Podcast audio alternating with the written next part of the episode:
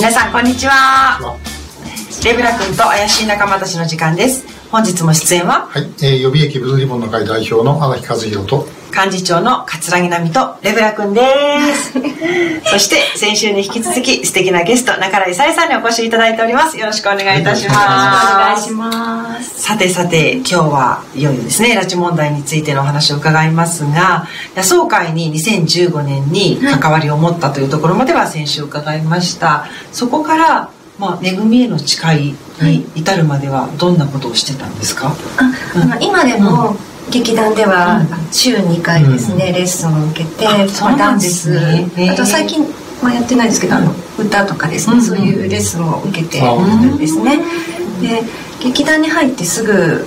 その「めぐめの誓い」の舞台に出られるかって言ったら、まあ、そうではなくて、あのまあ、監督がある一定のレベルにならないと、まあ、出していただけないんですけども私はえーと、2016年度で翌年なんですけどそれの、えーと、2017年に入ってからですね、えーと、1月か2月の大阪公演であの出させていただきようになりました、は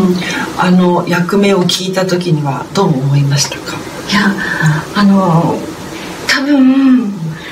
あの周りの劇団員はななんでこんな早く選ばれるんだろうって思ったと本当申し訳ないなと思うんですけどもあの2016年度から田口愛子さん役をさせていただいていてで今年で毎年なので6年目になるんですね。でも最初のあたりは、ね、司会とかさせさ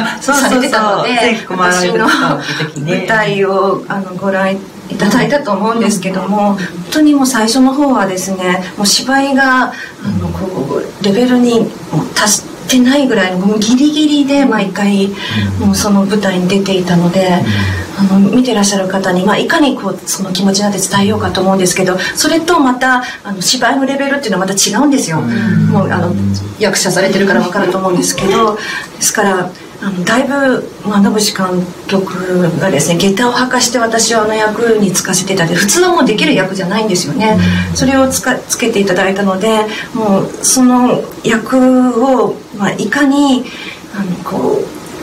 う舞台で皆さんにこう伝えられるか。それは気持ちだけではできなくって、うん、あのね、見せ方っていうのはやっぱり役者としてあるので、もうそれが最初のもう23年は本当至ってなかったなと思っていつもギリギリまでねあの式典の直前まで。練習してましたね。そうなんですよ、ね、まあ、もし拉致被害者はね役っつったってね本人だから本人から話聞くわけにいかないし、うん、ね、想像でやるしかないわけだから、はい、まあそういう意味で言うとねあのすごい難しい役ですよね。誰も想像でしか分からない、ね、ああそうです。ね難しいですけども、うん、それだけの気持ちがなくてもう役者としてのレベルも足りてなかったんです、うん、まあそれ、はい、ね、そういうでも一生懸命こう悩み苦しみながらも役に近づこうとしてすごい努力をされてでそんな活動の一環としてご家族に会われたりする機会も多かったと思うんですけれども、はい、どんな人に会われてどんなことを感じましたか、ね、そうですね、えーとまずはあの田口愛子さんの、えー、お兄さんでいらっしゃる飯塚茂雄さんですね。あの茂雄さんとは一番最初にお会いしたのが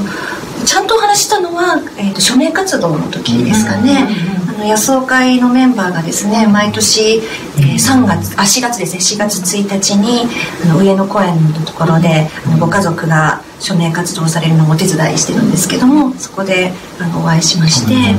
でその時にあのお話ししていたらあの田口愛子さんの役をさせていただくって言ったら「あじゃあ僕の妹だね」って言ってこう言われた時にはもう胸が苦しいって思い思いました。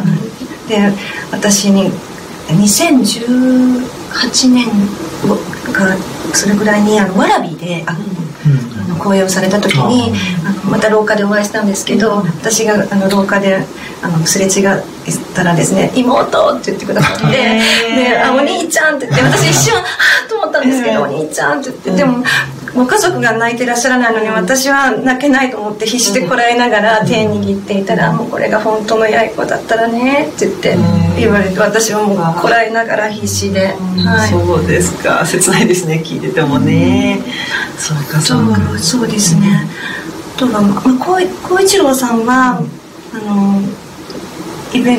ー、イベントの時にちょっとお会いしたことがありまして、でその時にあの向こうから声かけてくださって「いつもご支援ありがとうございます」って言われたんですよ、でも私あの皆様ほど長くは関わってないんですけどもあのこの劇に出てからもう5年以上経っているんですけど全く進展がないのに「あのご協力ありがとうございました」って言われると「でも本当お役に立ててなくて申し訳ないです」っていうふうにもう言うしかなくてですねなんかその後の言葉が見つからない状態ででパッと後ろを見ましたら一緒に頭下げてくださってる方がいらっしゃいましてそれがあの横田拓也さんと,、えーとえた拓也さん哲也さんだったんですよ、それでまた頭下げられてるからいやちょっともう頭下げないでくださいと、だからご家族は当にご家族が悪いわけじゃないのにもう各地で頭下げて回られてるんだなっていうふうにその時に、なるほど、はい、思いましてもう本当にもう頭下げないでいい状態であの早く再開していただきたい。もうそんなずっと頭下げてらっしゃる、そこを目の当たりにしました。